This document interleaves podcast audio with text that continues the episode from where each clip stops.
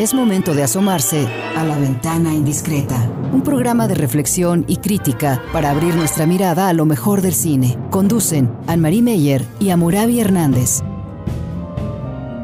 La ventana indiscreta. Iniciamos. ¿Qué tal? Bienvenidos, bienvenidos nuevamente a La Ventana Indiscreta. Amurabi Hernández y yo, Ana María Meyer, la abrimos para ustedes, pero ustedes echarán un vistazo crítico, reflexivo, pero también divertido sobre lo que hemos encontrado para ustedes, tanto a través de las plataformas de streaming pero también de nuevo en el cine.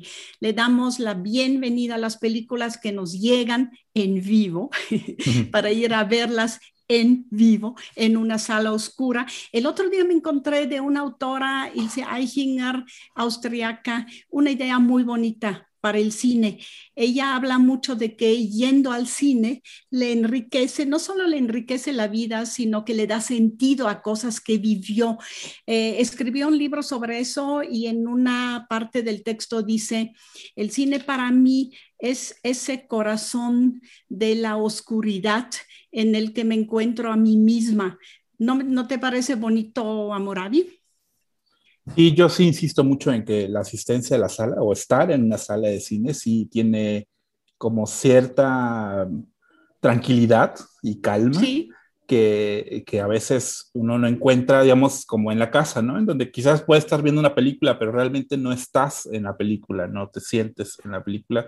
Y yo defiendo mucho esa idea. Digo, habrá quien defienda que sí o no importa, etcétera, pero, pero defiendo esa, ese momento de oscuridad y de calma que hay en la sala. Y yo creo que se siente más eh, que la gente está regresando al cine. De hecho, salió la noticia de que esta película de Godzilla contra King Kong había reunido casi 50 millones de dólares en un fin de semana, lo que significa que al menos en Estados Unidos ya la gente está regresando al cine y sí se nota mucho como ese, ese regreso a, a las viejas costumbres. Eh, y obviamente, pues, eh, esté el Oscar en, a unas semanas de, este programa, eh, sí habla de que, de que muchas de las películas, digamos, las propuestas de Hollywood, del cine de Estados Unidos, de su idea de cine de calidad, es lo que se va a estar viendo en las próximas semanas en las salas. Justo es de lo que vamos a hablar hoy, Amurabillo, y que vemos a través de la ventana que se abrió también hacia los Óscares y otros premios también, y eh, la vivencia del cine en las salas de cine eh, con tres películas que incluso de la temática misma de las historias y de lo que tratan como problemas me parecen sumamente importante. La primera que vamos a, este, reseñar para ustedes es Judas y el Mesías Negro, una película de Shaka King que está nominada para varios Óscares. La segunda será una que nos impresionó muchísimo, El Padre, The Father, de Florian Zeller, un francés. Y la última, eh, Hermosa Venganza, un título bobo para una película norteamericana, Promising Young Woman, este, joven, una joven mujer prometedora de Emerald, Emerald uh, una película norteamericana. Pero vamos empezando con Judas y el Mesías uh, negro. El, el, título mismo ya tiene mucho que ver con el contenido. Y también tenemos que tomar mucho en cuenta eh, a Murabi que el director es un afroamericano, Shaka King. Eh, la película es muy nueva y está este, no solo nominada para uno, sino para varios premios. Em, los, dos, los dos la vimos, yo la acabo de ver otra vez ayer y tengo que admitir que la segunda vez que la vi me impresionó más. La primera vez la sentí un poquitito demasiado cercano a, a, los géneros y la segunda sí me pude meter más a los argumentos, más a la historia y más también a los dilemas de los personajes. Eh, no sé si a ti, Amurabi, te pasó algo parecido. Sí, de entrada, bueno, es una película que al menos tiene como dos historias, ¿no? O sea, por una parte es una recreación de una época muy turbulenta que ya hemos visto, por ejemplo, en el juicio de los siete de Chicago o incluso en Una noche en Miami, que son los años 60, son los movimientos antirraciales, es la consolidación del partido de los Black Panthers. Y de pronto lo que vemos es, eh, el, eh, digamos, la grandeza y la influencia que tiene el líder de, eh, los, de las Panteras Negras en Chicago, que es Fred Hampton. Em, y, como, eh, digamos, todo el trabajo comunitario que, logra eh, consolidar a partir de generar toda una coalición con muchos grupos eh, minoritarios que están ya hartos de la, del abuso policiaco. Entonces, por una parte vemos esa historia, digamos, consolidándose del movimiento antirracial y movimiento afroamericano. Y luego, por otra parte, tenemos la historia de Judas, que en no es Judas, sino es una persona real que se llama William O'Neill, que fue un eh, agente eh, que trabajó, bueno, más bien que trabajó como doble agente tanto para el FBI como para las Panteras Negras y él, digamos, desde eh, sus, contradicciones personales, psicológicas, actuaba tanto para ambos lados, digamos, del conflicto político, ¿no? Y vemos sus contradicciones, vemos cómo le hacía para eh, tratar de eh, aparentar que estaba a favor de este movimiento o de cualquiera de los dos movimientos. Y entonces vemos la historia justamente como de, pues, de una traición eh, que finalmente sucede en, pues finalmente el, el, asesinato por parte del FBI a, a, este activista negro, ¿no? Que es algo que pasó mucho en esa época, es decir, muchos líderes afroamericanos se sabe que fueron, digamos, como asesinados por el mismo gobierno, ¿no? Entonces, esas dos historias es la que se va entremezclando en la película y es lo que vemos en la película. Lo interesante es que justo el protagonista es el que en, el eh, título aparece como el Judas de este, eh, la visión de los Pantera Negros, pero nosotros lo vemos como, eh, digamos, enfrentando los dos mundos, el mundo de los que combaten con toda la fuerza del mundo como enemigos, porque incluso en una de las escenas del FBI, donde estamos adentro del FBI, estamos en el corazón del FBI, como ellos dicen, ellos son terroristas que quieren atacar a nuestra democracia, a nuestro mundo, Estados Unidos. Son peores que los chinos, dice. y del otro lado estamos con él también adentro, porque él forma parte del círculo muy este, cercano de ese líder que se echa unos discursos increíbles en la película. Entonces, también estamos ahí en el corazón y ahí promueven la, lucha antirracista como guerra. Dicen, la guerra es política y es revolución, lo que nosotros incluso empieza la película con una canción que dice revolución, revolución. Vemos un montaje de la época y entonces vemos los dos polos enfrentados, obviamente uno que está en el poder y el otro que está en, del lado opuesto, pero vemos también él que está en medio con en el fondo un dilema profundo porque su color, su manera de pensar, todo eso está del lado de los Black Panthers. Él también, incluso como pequeño gángster, al principio lo vemos como asaltante, pero también trabaja para el otro lado, que le paga, que no lo mete a la cárcel cuando este, hace cosas indebidas. Y entonces esa, esa, em, ese personaje en el fondo es un personaje bastante arriesgado. No sé cómo lo veas tú, pero seguramente por eso la película ha recibido también buenas críticas del lado de los afroamericanos. Sí, es un personaje que contrasta mucho. O sea, es como contradictorio e incongruente con sus palabras, incluso provoca conflictos sin querer, solamente para salvarse a sí mismo, pero también al mismo tiempo reconoce eh, la, tensión y la violencia que está generando. Es un personaje que se toma quizás de forma muy literal la idea de la guerra que supuestamente promueve el personaje de Fred Hampton.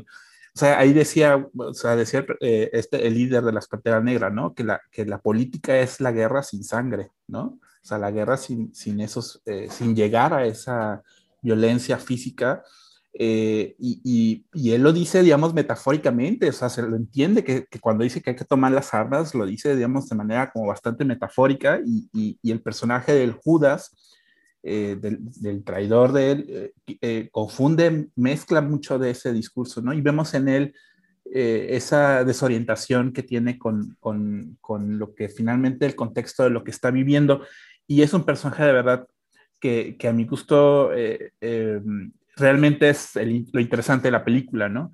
A contraste del, eh, del otro, que el actor es Daniel Kaluuya, que, que impresiona justamente por su seguridad, impresiona por eh, la manera que tiene para hablar y convencer, pero que esa, esa certeza y esa entereza con la que habla quizás es un contraste también con lo turbio del otro personaje. Entonces creo que, creo que la película me gusta por, por la manera en que maneja ambos, ambas formas de ver ese conflicto político. Y como conclusión, yo creo que es muy eh, lógico que en los tiempos de, Trump hayan este, resurgido ese tema y esas tres películas como El juicio de los siete de Chicago, Una noche en Miami y la película El Judas y el eh, Mesías Negro, porque justo había esos argumentos racistas y por eso también el movimiento de ah, la vida negra, la vida este, de color también importa, fue tan importante, creció tanto, tanto en Estados Unidos. Vamos a escuchar de esa película una melodía que se llama Rooftop de Kel Chris y Chris Keys. Eh, como para cerrar este, con música ese primer bloque sobre la película Judas y el Mesías Negro. La ventana indiscreta.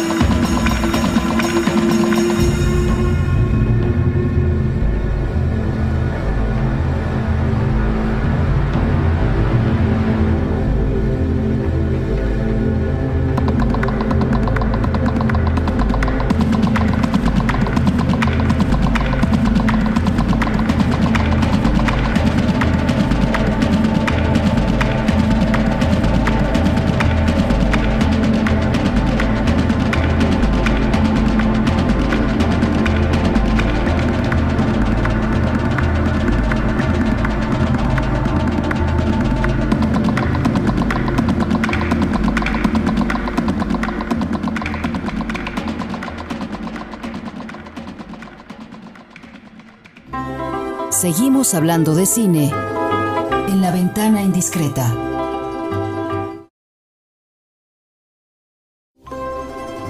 Es momento de asomarse a la ventana indiscreta.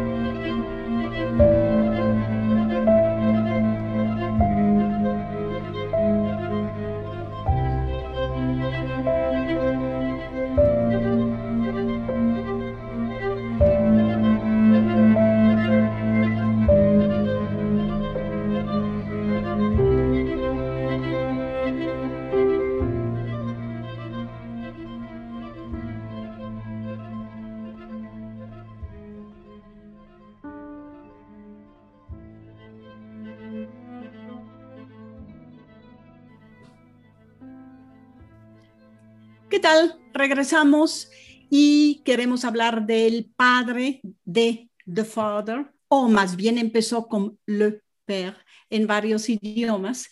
Eh, acabamos de escuchar una melodía Cold Wind, variación 1, es de Ludovico Einaudi y está compuesta para la película El Padre, que está variando durante toda la película, tiene variaciones, lo mismo que hace las variaciones también con los personajes de la película. Es una película que, hay que decirlo desde el principio, impresiona profundamente. Hay que ver también y no se le nota en el fondo tanto a la película que está basada en una obra de teatro eh, del mismo Florian Zeller. Eh, es, él es francés, pero la película es británica y eso se debe a que esa obra de teatro que él escribió, Le Père, eh, se puso en escena en más de 30 países. Eh, traté de, buscar en cuántos países no se pueden imaginarse. Eh, tiene, tiene traducción al turco, al japonés, a muchos idiomas y ha tenido éxito en todo el mundo. Y el mismo Florian Zeller entonces dijo, este, voy a pedirle a un este, guionista que me ayude en el guion es Christopher Tuait Hampton, ¿verdad? Christopher Hampton, sí. Eh, el co-guionista, y entre los dos escribieron o más bien adaptaron esa obra de teatro a este guion de cine, de cine. Y hay un trabajo maravilloso también de imagen, de actores, de muchos elementos que tendremos que abordar para mostrarles que realmente es una película que nos demuestra que la forma es fondo, es decir, la forma, la estética, los actores, los cambios de espacio, los cambios de tiempo, los mismos personajes son forma y fondo al mismo tiempo, porque muestran justamente cómo a lo largo de una vida cambiamos de formas, pero en eso también cambiamos de fondo. No sé si tú lo ves igual, Amorabi. Sí, bueno, habría que definir primero eh, de qué va la película, que, que, es justamente la historia de un hombre que interpreta a Anthony Hopkins. En la película se llama Anthony, igual que él. De hecho, comparten el, el mismo, la misma fecha de cumpleaños, tanto el actor como el personaje. Y es, es un hombre que lo que vamos reconociendo es que ya está padeciendo de manera eh, grave eh, síntomas de demencia, ¿no? Es decir, ya le está costando reconocer pues a su hija, le está costando reconocer eh, su pasado, quién fue, le está costando reconocer en dónde está. Eh, él piensa que está en su apartamento. Y entonces, eh, eso, eso ese, ese, deterioro mental por el que está pasando lo vemos en la película y vemos también el, digamos, el dilema que tiene la hija que interpreta Olivia Colman de saber qué hacer con su papá, o sea, con su padre, eh, porque él por una, ella por una parte, pues también está buscando irse a vivir a París y no sabe qué hacer, eh, si dejarlo con una cuidadora o si tener que dejarlo en una institución, eh, y ese dilema de cómo cuidar una persona ya grande, tener que cuidar a otra persona todavía más grande que ella, pues es un dilema que se observa en la película y toda la película realmente sucede en ese espacio que es el departamento, en un departamento en Londres, que parece como un espacio muy onírico. No sé si notaste que todo el tiempo la iluminación, por ejemplo, siempre está en el atardecer, o sea, siempre, eh, siempre, está, siempre está atardeciendo, aunque la película estén sucediendo en, en días distintos o en tiempos distintos. Entonces, obviamente, hay una serie como de, de, variaciones y de desvariaciones en el espacio, en las puertas, en las ventanas, en la iluminación, en los objetos que acompañan a los personajes, que nos, nos meten como en, como en esa percepción de lo que podría vivir o sentir una persona que, que está ya teniendo síntomas de demencia, ¿no? Entonces, creo que es una película que me gusta porque te mete en, digamos, audiovisualmente construye todo un lenguaje, una forma cinematográfica que te permite reconocer cómo es vivir con demencia en la película. Dijiste te mete, es decir, que eh, la película desde el principio toma eh, la posición del espectador. Primero te mete al personaje de ella, Ana, Anne, eh, la hija de Anthony, que corre por las calles, calles, llega al departamento y ve a su padre y dice, papá, ¿qué hiciste? Y de ahí la película en el fondo pasa al punto de vista del Anthony, el, hombre ese que no sabe lo que le pasó, que dijo, nada, ¿por qué? Mm. No, pero trataste mal a tu cuidadora, hasta físicamente la, la, este, la agrediste. No, yo no, ¿por qué? Yo no, no, ovejita blanca, yo no hice absolutamente nada. Es más, no necesito yo cuidadora, estoy perfectamente bien. A partir de ahí, en el fondo, en la película, aunque a veces de repente eh, traicionamos un poco ese primer, esa narración casi en primera persona desde el punto de vista del viejo, eh, nos vamos con uno de los personajes y eso es un juego muy interesante que hace Florian Zeller con nosotros y el camarógrafo y la luz y los actores y todo eso, porque hay que ver que los personajes son los mismos, pero únicamente el viejo es el actor y el personaje durante toda la película. Los demás personajes cambian de actores, son el mismo personaje, pero no el mismo actor, porque muestran la confusión, confusión de tiempo, espacio, personajes, recuerdos etcétera, etcétera, que empieza a tener el uh, Anthony y que tiene cada vez más hasta una, un, desenlace totalmente dramático. No sé si así lo veas tú también, Amor. Sí, que es una estrategia que estaba en la película de Luis Buñuel, ¿no? Esa de ese oscuro objeto del deseo, en donde un solo personaje, el mismo personaje, aparecía interpretado por dos actrices diferentes. Y aquí los, las actrices y los actores están eh, rolando, están rotando de manera constante, lo que, lo que eh, agrava la confusión de él, ¿no? es decir, al principio reacciona como si fuera una broma, una, broma pesada de, su hijo o de su hija o de su eh, nuero, etcétera, y hasta que se da cuenta él mismo que, que, algo está pasando con él. y también hay muchos cortes, no sé si sientes que hay cortes que, parecen que, son muy eh, súbitos y de pronto más adelante regresa a ese momento en donde cortó la escena y vemos lo que sucedió antes o después de ese momento. Y esos juegos narrativos temporales eh, también eh, añaden a la confusión que está viviendo el personaje de Anthony.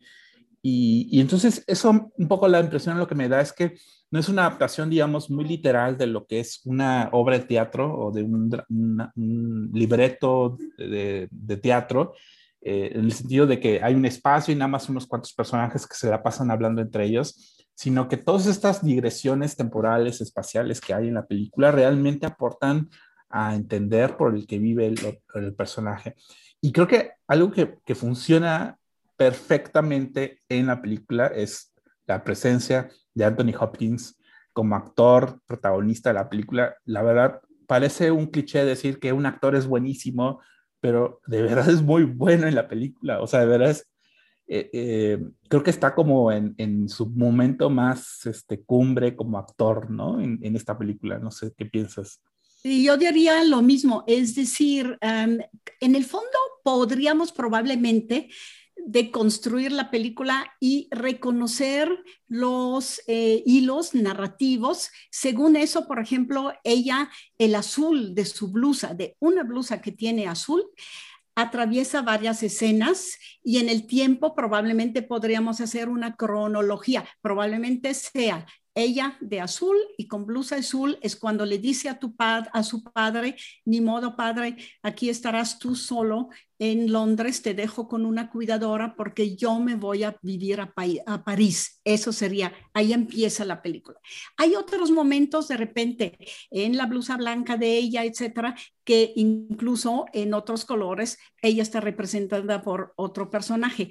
Y me parece casi, casi que la actuación incluso de Hopkins también corresponde a varios momentos de su vida, a varios espacios en donde ha vivido, a varios um, tragedias que ha tenido, la muerte de su hija, por ejemplo, que pintó un cuadro que ahí tiene, y también la música, la música de ópera, cuando escucha música o cuando come pollo, cuando sus percepciones están fijados en algo, también ahí arma él un tipo de actuación diferente que justo en el momento donde lo tenemos a él este, en su ochenta y tantos cumpleaños, este, él, digamos, él, juega a otros roles en su vida misma, de una, una misma vida, juega como roles diferentes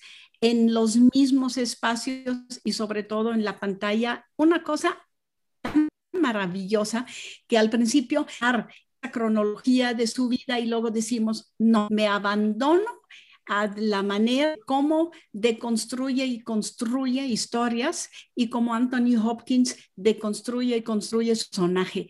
Eso fue lo que, que así fue una maravilla de placer estar en esa película.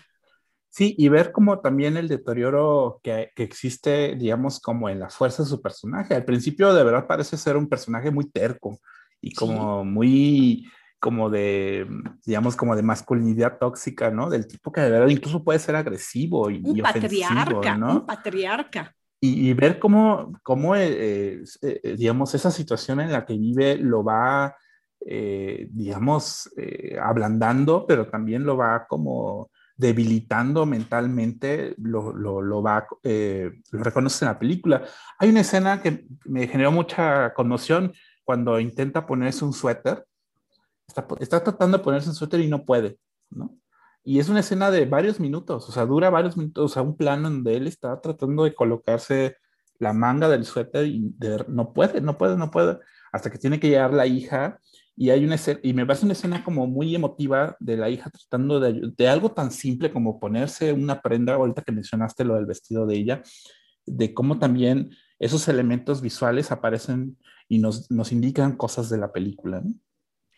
También hay una fuerte regresión, obviamente, eh, en su personalidad, ¿no? Hasta, hasta regresar a un estado casi casi de bebé buscando a una madre y eso se muestra como la mater dolorosa y con una, unas intertextos culturales increíble. No, no, este, según yo, ese Florian Zeller, no solo en teatro, sino en cine, no hay que perderlo de vista porque va muy profundo.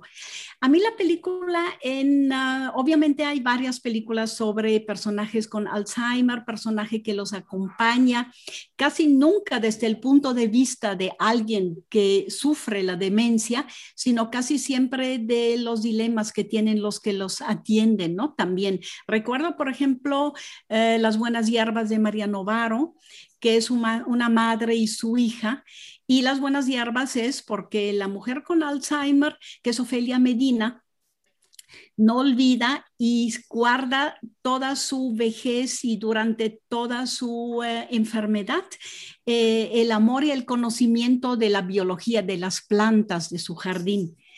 Y luego pienso también en Amor de Michael Haneke, que no es Alzheimer, pero una enfermedad de la madre. Ahí también me parece muy parecido el trabajo de la cámara, que convierte a los corredores, eh, a las puertas, a ese laberinto que es un departamento eh, donde te puedes perder como, como ya no sabes ni dónde estás y estás en varios espacios al mismo tiempo. Me, me recuerda mucho esa película y ah, son películas impresionantes y pues sí, reales en el sentido de que sí tratan de meterse al mundo de alguien que pierde el control sobre cuál es mi mundo imaginario y cuál es mi mundo real que me rodea, cuáles son los objetos que realmente existen y cuáles son los objetos que yo tengo en mi mente.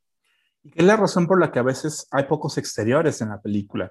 De hecho, lo poco que vemos de, fuera de ese departamento es porque el personaje se asoma a una ventana. Hay momentos en donde el personaje de Anthony se asoma a la ventana y ve a un niño jugando en la calle. Y parece una escena muy simple, pero también te habla mucho de, ese, de esa condición y de ese estado de, de, un, de una persona ya mayor que se percata de, de que su juventud y su niñez ya pasó, ¿no? Y de que, de que ese, esa, digamos, autonomía o independencia que puede tener una persona ya le va a ser muy difícil de lograr, ¿no? Eh, eh, eh, y eso, eso lo reconocemos como en, en, pues, como en las ventanas que hay en, en la película.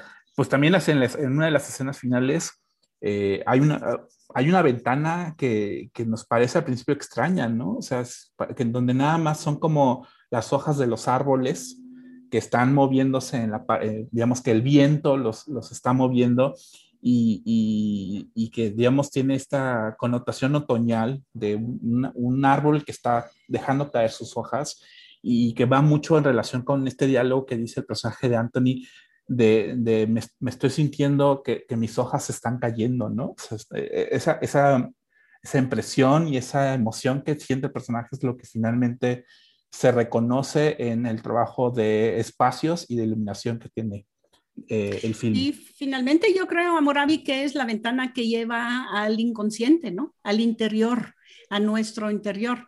Este, Goethe decía que los ojos son las ventanas hacia el alma y ahí entonces esa regresión también es un regreso a una vida interior, a un alma, a algo que pues está dentro de nosotros, aparentemente no es la realidad, pero obviamente es una parte de nuestra realidad.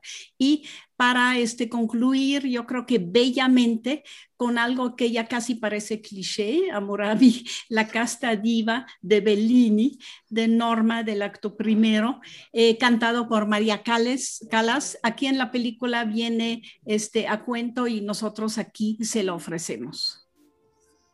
La ventana indiscreta. Ooh.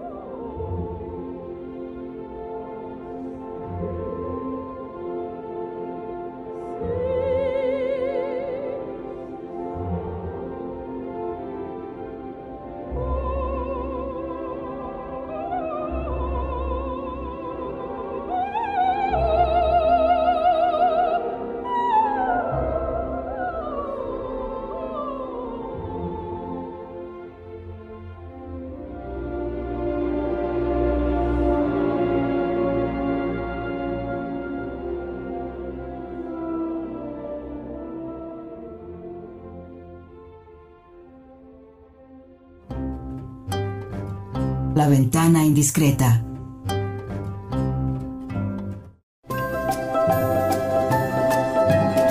La ventana indiscreta.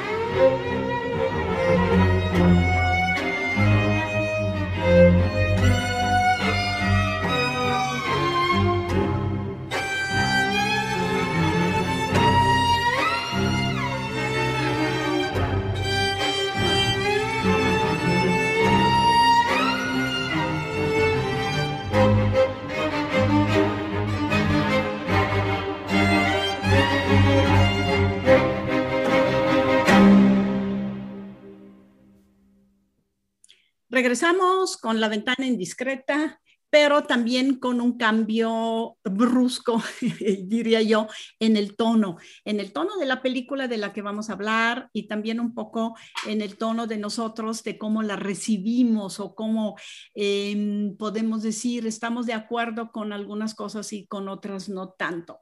Eh, lo que acabamos de escuchar es eh, la canción Toxic de Britney Spears, pero este, tocado por Anthony Wills, eh, adaptado también en una variación especial para esa película. La película es Promising Young Woman, Hermosa Venganza. ¿Qué título más idiota, Amurabi? Hermosa Venganza. Eh, hay títulos en español en España que tampoco les quiero ni siquiera decir. La película está en las salas de cine y lo que sí me sorprendió mucho con mi primera visión, el primer visionado de la película, es que la mayoría de las críticas son muy, muy favorables. La mejor película del año, según un crítico alemán, la mejor película del 2020, según un crítico alemán, porque por el tema que trata, que tiene mucho que ver con el Me Too y con el feminismo, este resurgimiento importante, necesario que estamos viviendo. Y entonces, pues ahí ese crítico le da eh, la estrellita de mejor película de todo el 2020 y obviamente a la directora le da el premio a mejor directora. Ella es Emerald Fennell. La conocemos como actriz más bien, yo la conozco más bien como actriz de este ha estado en muchas películas buenas, Ana Karenina, por ejemplo, eh, The Danish Girl también, y en televisión The Crown, me imagino que a lo mejor de ahí la conoce mucha gente, es como muy popular como actriz, y ahora como directora también yo creo que ella este, se nutre de esa popularidad que tiene a través de la serie The Crown. No sé si tú lo veas, pero de las británicas en ese momento es de las grandes actrices. Sí, en The Crown aparece como, como en las últimas dos temporadas, como Camila Parker Bowles, que es como la, la tercera en discordia en la relación entre el príncipe Carlos y, y la princesa Diana, ¿no? Eh, y es, es, una actriz que está haciendo como ópera prima esta película de Hermosa Venganza, eh, que habla finalmente como de, pues, de una mujer que, que decide eh, pasar ya, digamos, eh, buena parte de sus noches, pues, digamos, como dándole lecciones como a, hombres que piensan que porque una mujer está borracha o drogada o que ya no tiene conciencia de sí misma, eh, pueden como salvarla, ¿no? Y pueden como llevarla a sus departamentos y pueden besarlas y tocarlas porque no hay ningún problema, porque pues ni siquiera son conscientes o porque se merecen eso, ¿no?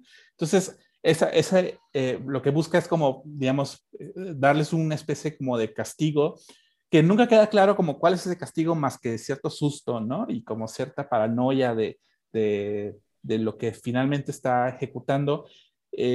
y a partir de un trauma personal que tiene ella, de que durante su juventud, cuando estaba estudiando la carrera de medicina, eh, una de su, o sea, su mejor amiga también fue víctima justamente de abuso sexual y entonces ella no entiende por qué los perpetradores de ese abuso pueden seguir viviendo su vida y seguir teniendo éxito y casarse y ser buenos médicos, médicos exitosos, y en cambio ella, eh, que, que, también fue de alguna manera víctima, eh, que entendió las repercusiones que implicaba una violación, queda como su vida trunca, ¿no? Entonces, justamente el título original, que es Promising Young Woman, eh, habla justamente de, pues, digamos, una, una joven mujer prometedora, que esa promesa finalmente no se cumple, ¿no? Entonces, esa, por ahí va un poco la sinopsis de la película. Y la sinopsis de la película en el fondo tiene que ver con una especie de muestrarios, yo diría que son dos muestras o dos muestrarios, dos abanicos de conductas femeninas de seducción, por un lado, como estrategias de seducción, y por el otro lado también de parte de los hombres, del mundo masculino también, este muestrario de la masculinidad que se aprovecha de esos hombres, de esas mujeres. Según un diálogo ahí eh, con otra mujer que es una abogada, que justifica que la mayoría de los hombres que han estado en acoso sexual, hostigamiento sexual o hasta o en violación salgan sin castigo porque la, este, la conducta de la mujer los llevó a eso. Entonces esa joven abogada, ni tan joven, esa abogada le dice a ella, ¿cómo puede echarle perder a un hombre, a un joven que se deja llevar por sus hormonas y por una mujer así y tiene una debilidad, imagínate, debilidad en su vida, ¿cómo le puedo echar a perder la vida?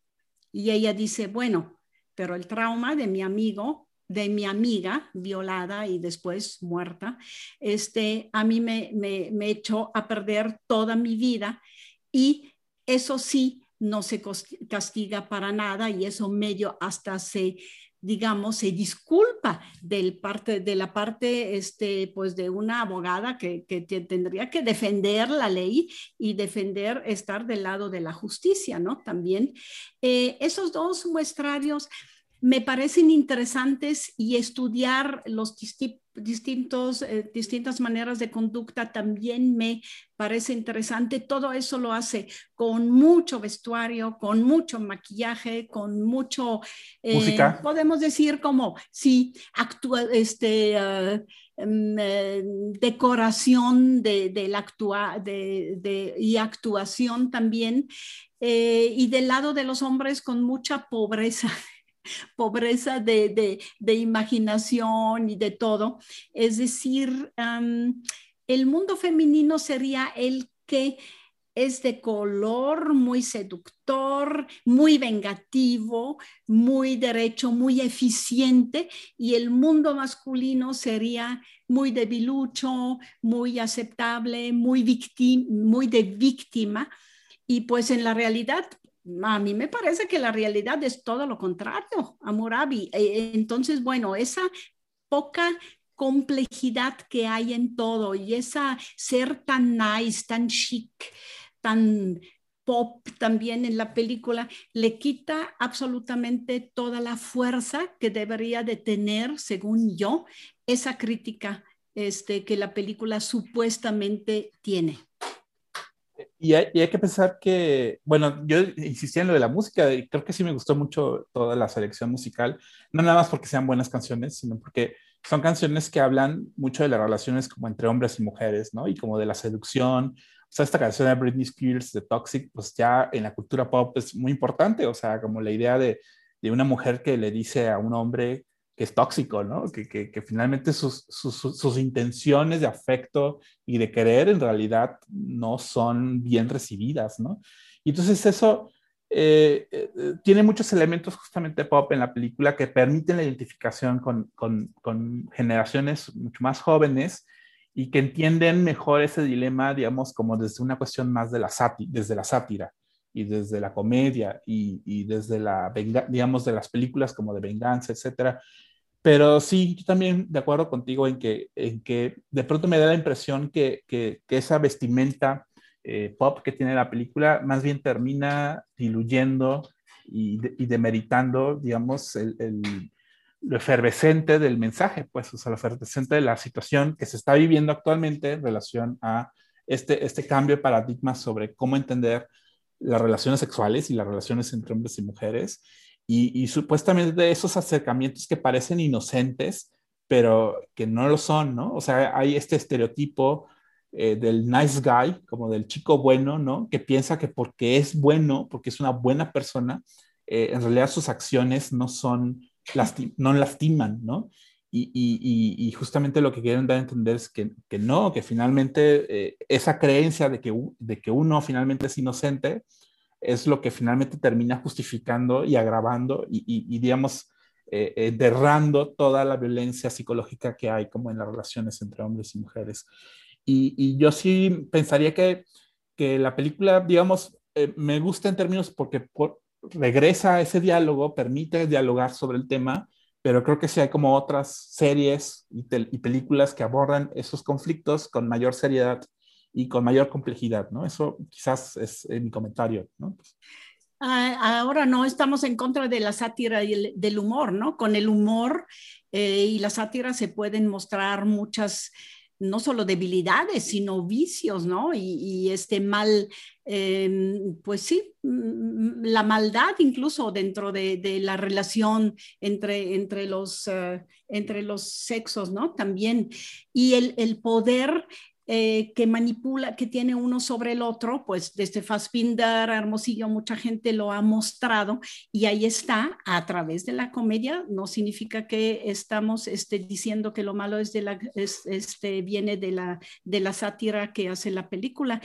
Lo que a mí siempre me da una llave para abrir realmente lo que el autor quiere decir, y aquí es una autora, Emerald Fennel, en la película es el desenlace, ¿no? Si el desenlace te lleva, como en esa película, a nada más, a ahora sí, eh, hay una especie como de sacrificio, pero sí se sí el hombre sí tiene su castigo por fin, y es un castigo que se lo lleva la policía, perdónenme, todavía ni juicio hay, ni culpabilidad hay, ni nada de eso. Entonces, me parece que ahí le faltó a la autora eh, del guion, que es la misma Emerald Fennel, le faltó, em, no sé, seguridad en lo que realmente quiere decir con su película. No solo el cómo decir y mostrar cosas que están mal, sino que qué hay atrás y qué propone ella finalmente que hagamos este, las mujeres que se sienten en esas situaciones eh, porque el final es totalmente machista, diría yo también. No sé cómo lo veas tú. Bueno, no sabría decir si machista, pero sí, digamos, pone entredicho a lo que, lo que, lo que supuestamente está denunciando. Digamos, yo también me sentí un poco insatisfecho porque implica que finalmente tiene que sacrificarse ella para poder generar, construir evidencias que finalmente eh, estén dirigidas como al perpetrador de la primera violación, ¿no? Y eso obviamente pone entre, entre dicho, pues, lo, lo que está queriendo decir la película.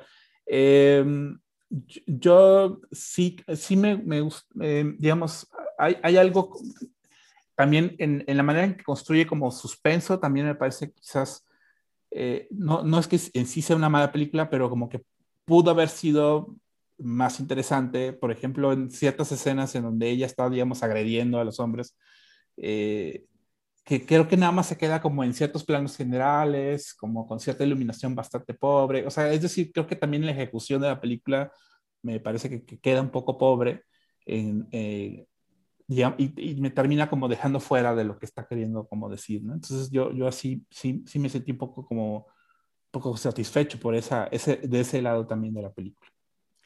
Sí, si dijimos con la película El Padre que la forma era el contenido o que contenido es la forma, en esa película creo que justamente es ese divorcio, ¿no? Que sentimos que el contenido de la película, lo que, pretende decir, no se ve, no se realiza a través de la forma de la película y para mí, eh, para mí entonces eso sí me causa un cierto malestar, una cierta, pues sí, insatisfacción acerca de lo que la película me deja a mí como reflexión.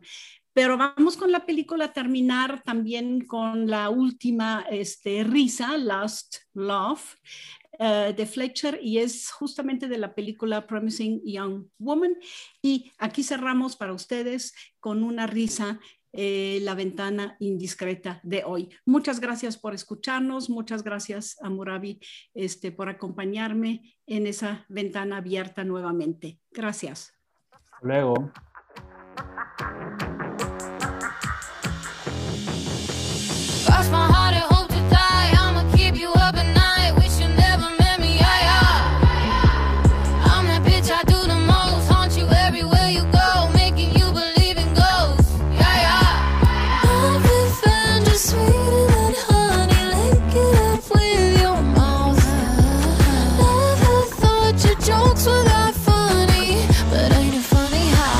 Last laugh. Ah, Cause the second you forget me is the second that I come right back.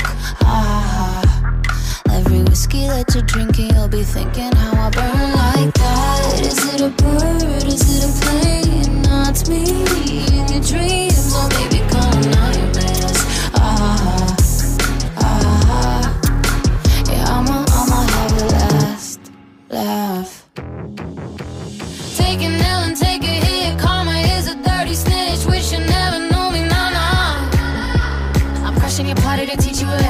you get nervous whenever I mention. So if you're scared, then go find you a priest, go find a confession. Love revenge is sweeter than honey. Link it up with your mouth. Never thought your jokes were that funny, but ain't it funny how I'ma have the last laugh? Ah, cause the second you forget me is the second that I come right back. Ah, every whiskey that you're drinking,